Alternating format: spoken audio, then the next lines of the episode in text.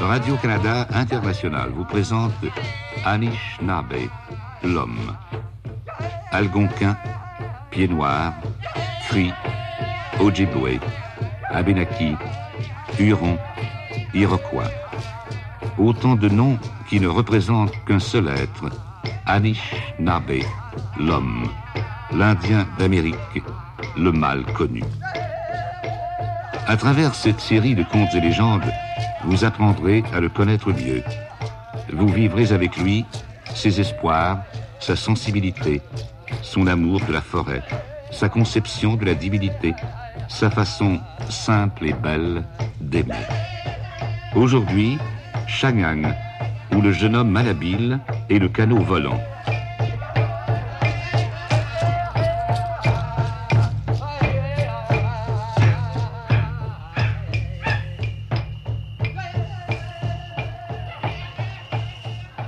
Il était toujours seul, seul, à la, chasse, seul, à la pêche, seul à la construction de son canot, seul à la fabrication de son arc et de ses flèches, seul au nettoyage des pots, seul sur sa couche.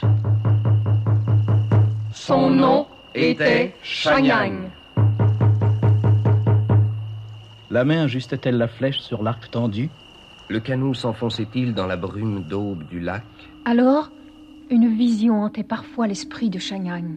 Sur la grande étendue de la rivière Machi-Manito, revêtue de sa couverture d'hiver, la forme lointaine d'un homme chaussé de raquettes s'avançait vers lui.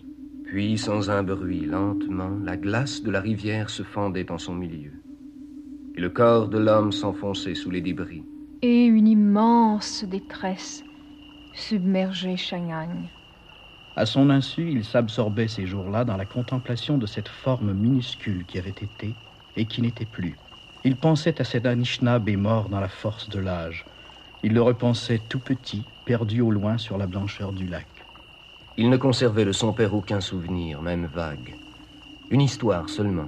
La, vision naissait-elle en forêt Les animaux venaient sans crainte, tout près de Shanyang. Se produisait-elle au lac? Les poissons montaient en surface et jouaient au flanc du canot. Le poids léger d'un oiseau, parfois juché sur son épaule, paraissait alors naturel à Shanyang l'eau du lac grouillait de vie. Jamais ne naissait la pensée de tuer. Aussi inhabile à la chasse que maladroit à la pêche, disaient de Shanyang ses frères Anishinaabe.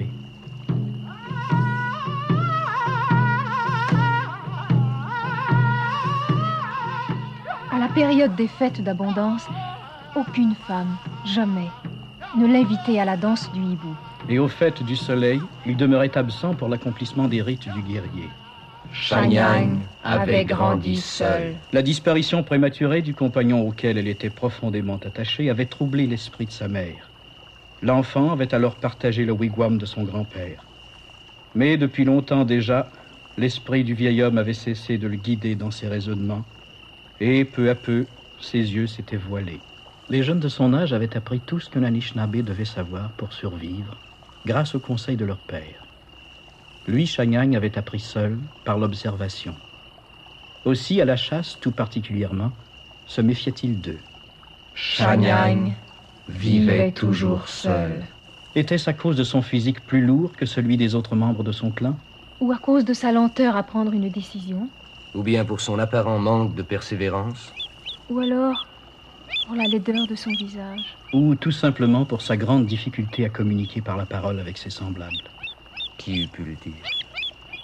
Cela semblait être dans l'ordre des faits quotidiens. Shanyang vivait toujours seul. On ne semblait le tolérer à l'intérieur du clan que par appartenance héréditaire au groupe. Certains osaient même prédire Dans sa vieillesse, Shanyang deviendra comme sa mère et son grand-père. Cet état de choses eût pu changer, peut-être, si Shanyang en avait manifesté l'envie.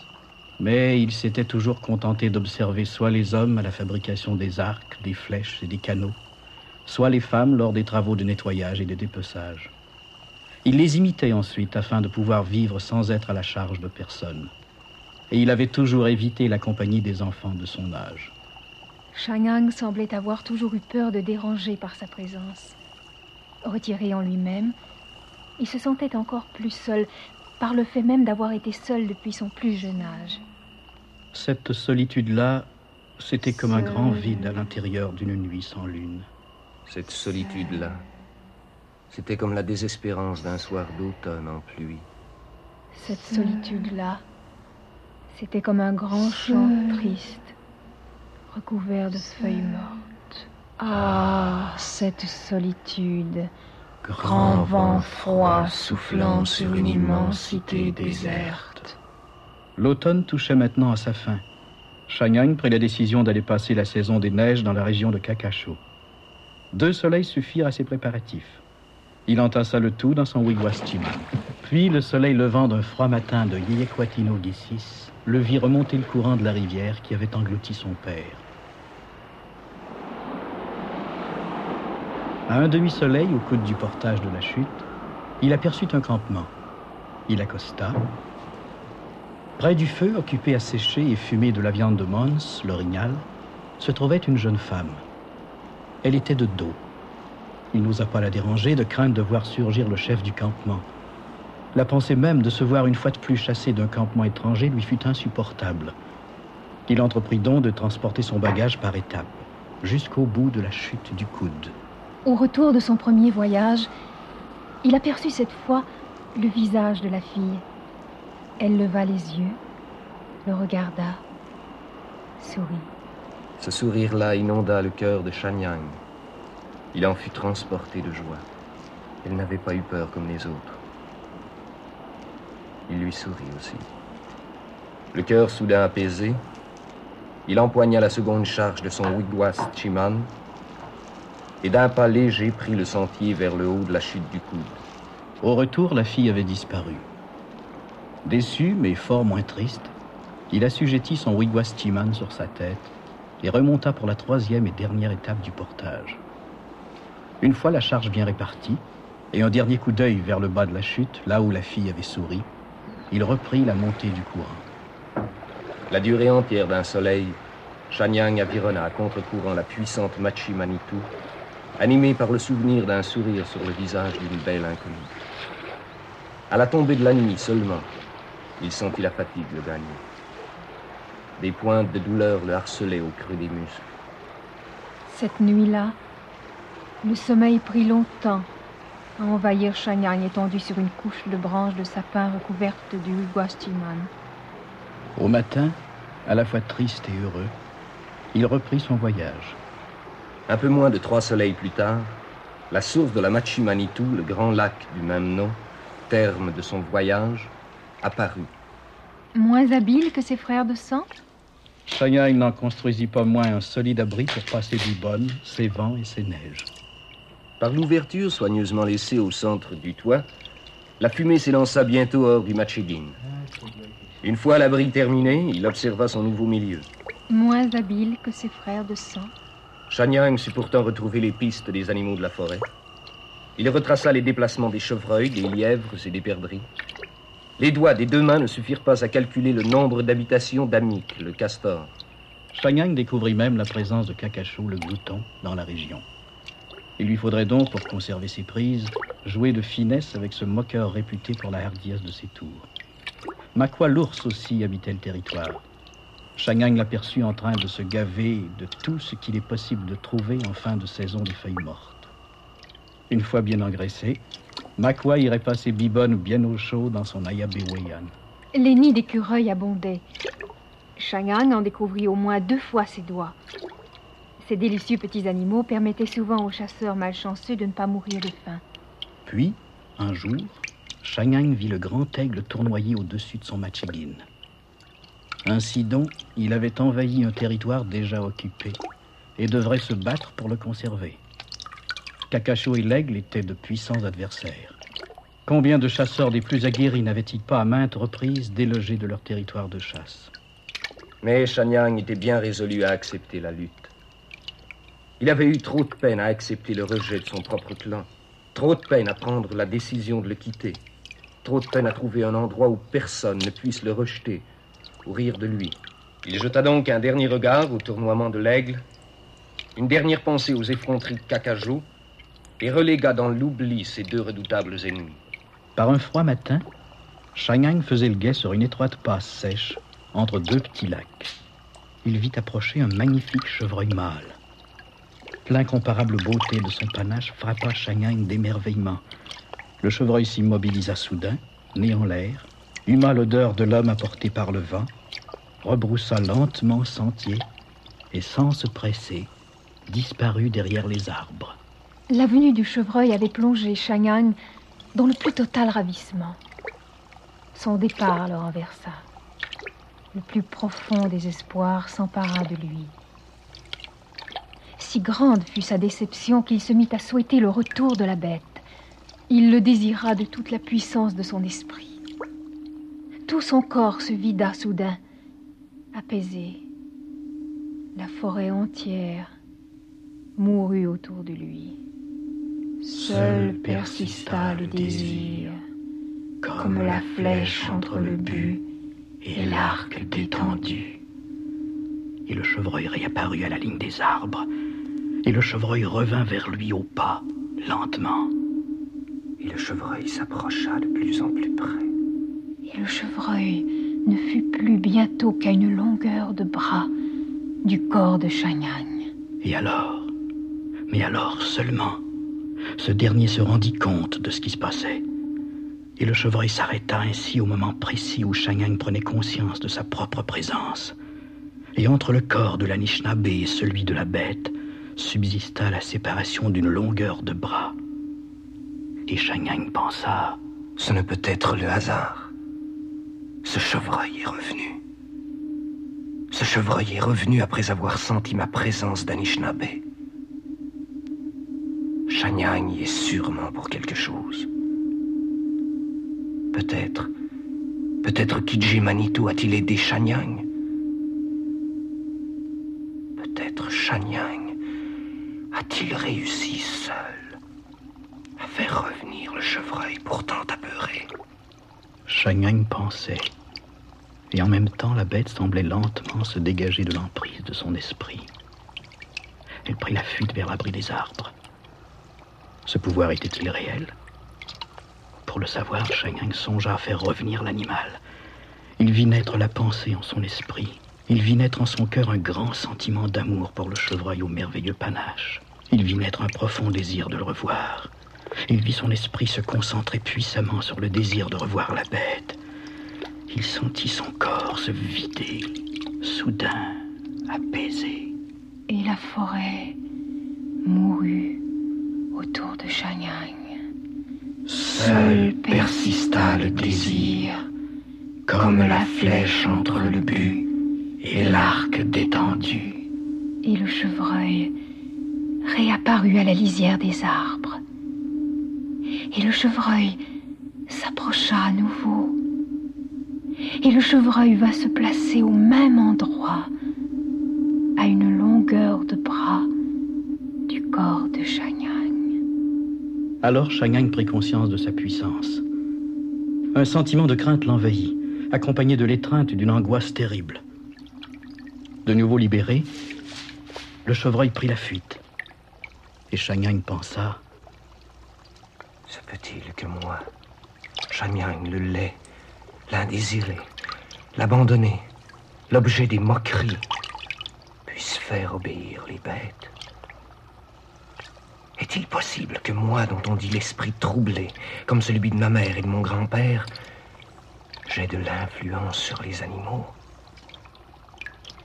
Et cette influence se limite-t-elle au chevreuil Ou s'étend-elle à tout être vivant C'en était assez pour un seul soleil.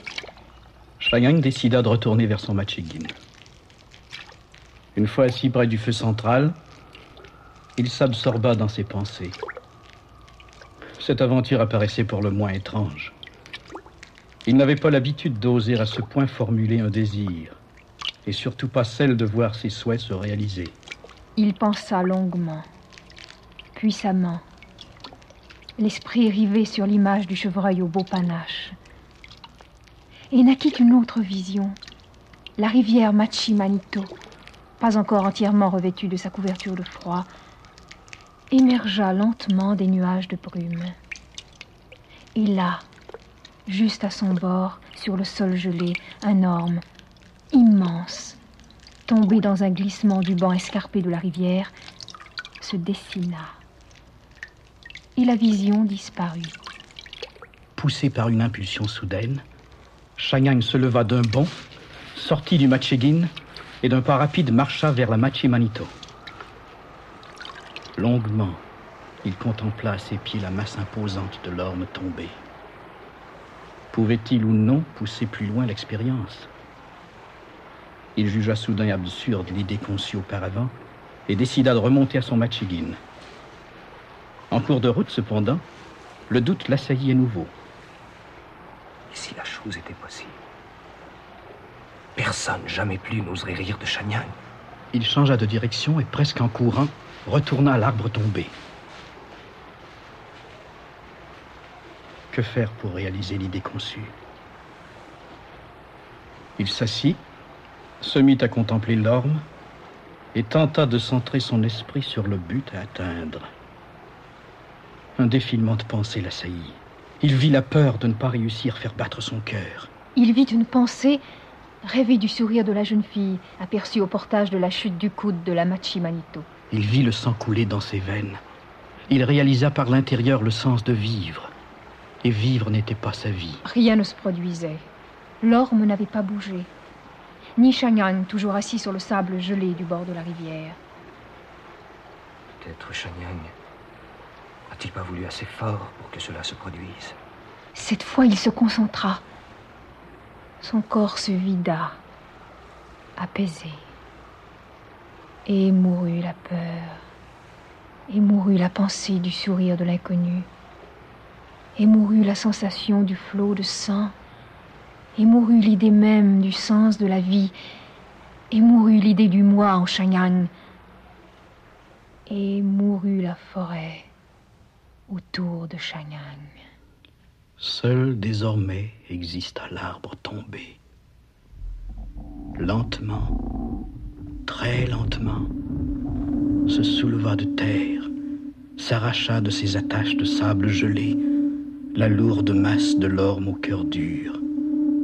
À la hauteur des yeux d'un homme debout, l'arbre se tint immobile un long moment.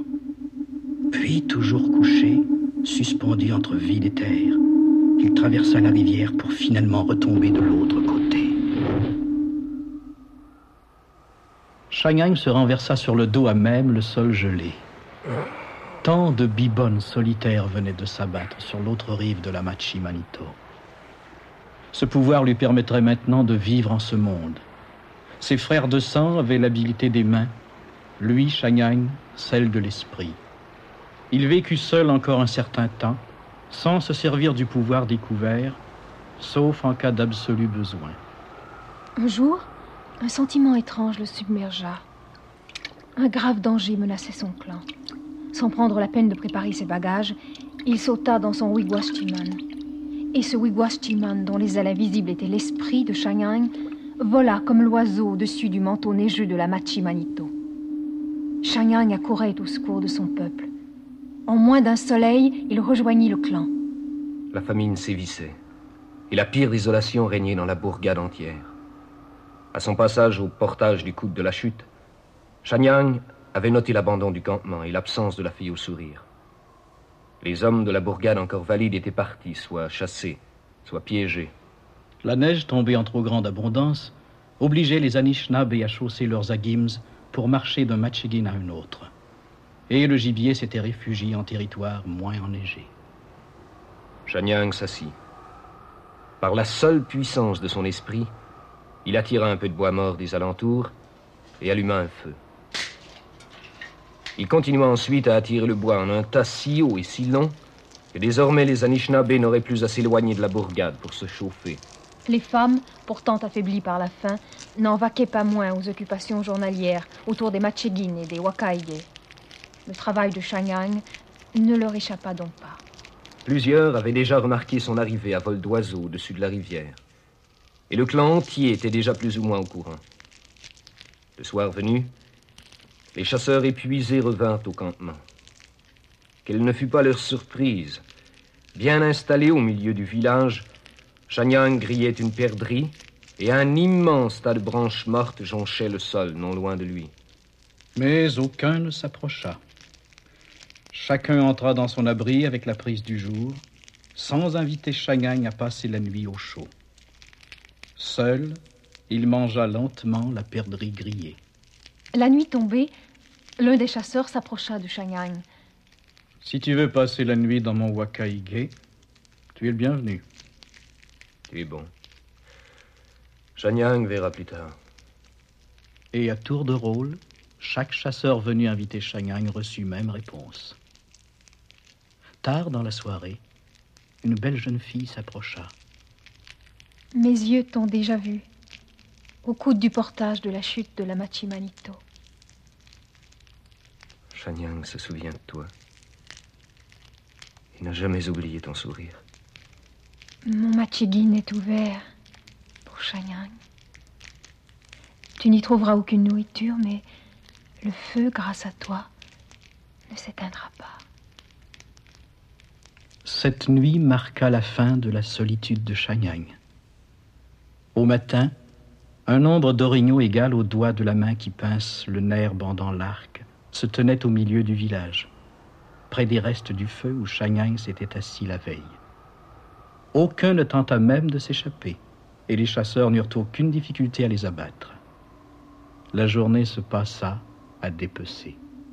Le soir venu, tous virent Shanyang tirer son wigwam sur la couverture de froid de la rivière. Tous y virent monter la fille au sourire. Et tous les virent s'éloigner en direction du pays de Kakajo. Le canot ne touchait pas la couverture enneigée de la Machimanitou, mais semblait glisser sur l'air. Un, peu comme la flèche entre le but et l'arc détendu. Chaque Anishinaabe se rappela le passé.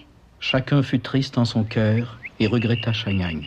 Depuis lors, plus personne, jamais, ne fut rejeté ou mis à part au sein de la tribu des Anishinaabe. Quelqu'un était-il laid? On trouvait d'autres raisons de l'aimer. Un autre manquait-il d'habileté On lui apprenait à se servir de ses mains. Était-il difficile, un troisième, de s'exprimer avec les mots? On l'écoutait tout de même avec patience. On ne fit plus d'exception. Jamais plus un enfant ne fut laissé à lui-même, même si sa mère ou son grand-père avait l'esprit troublé. Depuis lors, quand un enfant manque d'habileté dans sa croissance, on ne manque jamais de l'appeler tendrement Shanyang.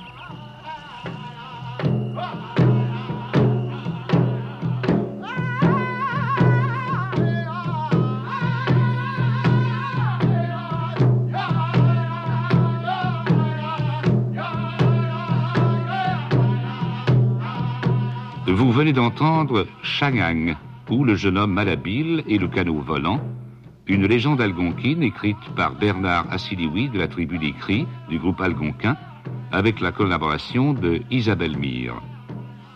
On fait revivre pour nous ces voix de la forêt, Elisabeth Le Sieur, Jean-René Wallet et Bernard Assiliwi. Les chants et danses algonquins sont interprétés par Bernard Assiliwi, Puxina Assiliwi, Maxime Yataawanage et Luce Wassantio.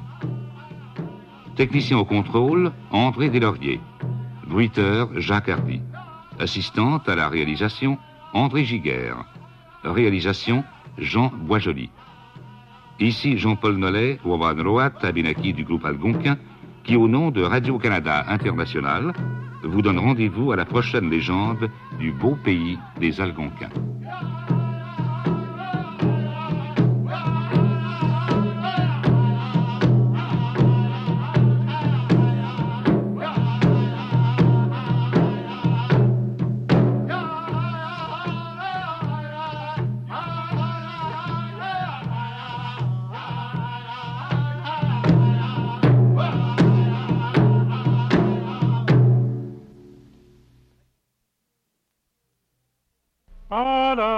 D'une olive, y a un navire déchoué. Trois jolies demoiselles s'en vont se promener. Dormez la belle, chantez le jour, nos jolies amourettes, je vis d'amour toujours.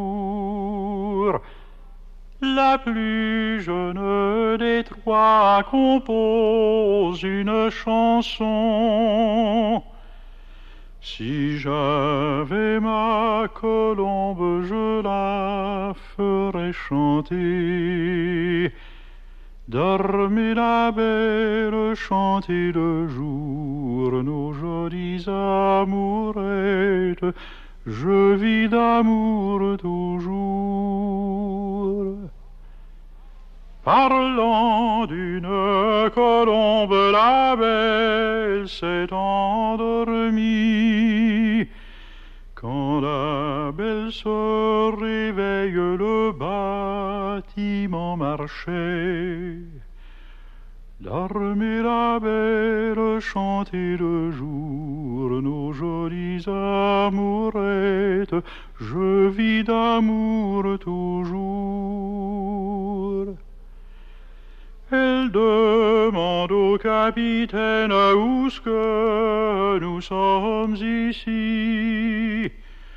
Nous sommes sans lieu sur mer, sans lieu de vos parents. Et dormez la belle, chantez le jour, nos jolies amourettes, je vis d'amour toujours. Qu'est-ce que ma mère va dire? Elle m'attend pour souper. Je vous servirai de mer avec moi, vous souperez. Et dormez la belle, chantez le jour, nos jolies amourettes, je vis d'amour toujours.